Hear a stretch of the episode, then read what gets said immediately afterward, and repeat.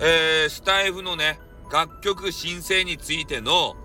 えー、新解釈をね、えー、俺なりにさせていただきたいと思います。まあ、みんなね、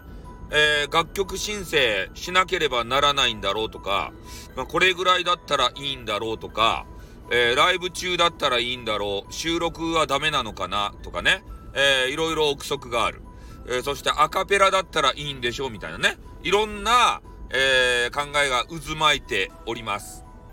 で、えー、あの、楽曲申請をね、結局、えー、俺が思うにしないといけない人。これはね、えー、他の人から、まあ、妬まれて、アンチとかがついてる方ですね。うん。あの、通報とかをされやすい方。えー、スタイル運営会社様から警告をもらったことがある方。こういう方たちは、えー、が、あの、歌を歌った場合に、えー、楽曲申請をしておいた方が無難です。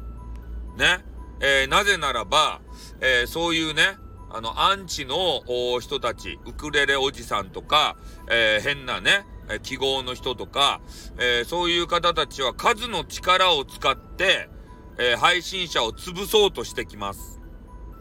で、その一つのネタとしてね、えー、歌を歌った場合に楽曲申請をしてないじゃないかということで、それが、えー、スタイフ運営会社様がね、えー、発見した時に、えー、バンの一つの材料になると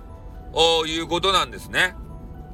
で、スタイフ運営会社様も暇じゃないので、すべての番組をね、チェックしてるわけではございません。なので、えー、今申し上げたように、えー、アンチがまだいないフレッシュな新人、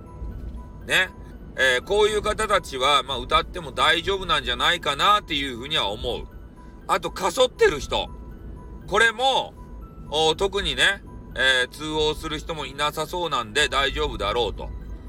危ないのはね、えー、盛り上がってるライブの1位とかに入っちゃうような方とか、えー、カテゴリーのね、えー、ランキングに入っちゃうような方、まあ、ある一定認知度がある方、えー、こういう方たちはもし歌ったのであれば、楽曲申請をしておいた方が無難ですね。ああ。絶対ね、妬む奴がいるんですよ。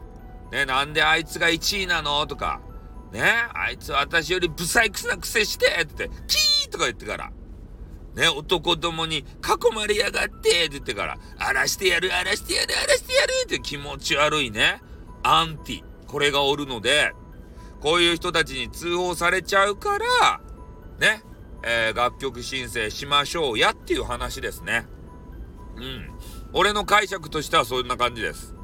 えー、だから、あんまりね、まあ人気、人気ない人って言ったらいかんけど、えー、そういう人気ランキングとか気にしない人、まあ言うなれば一般の人ですね。えー、そういう方は別に、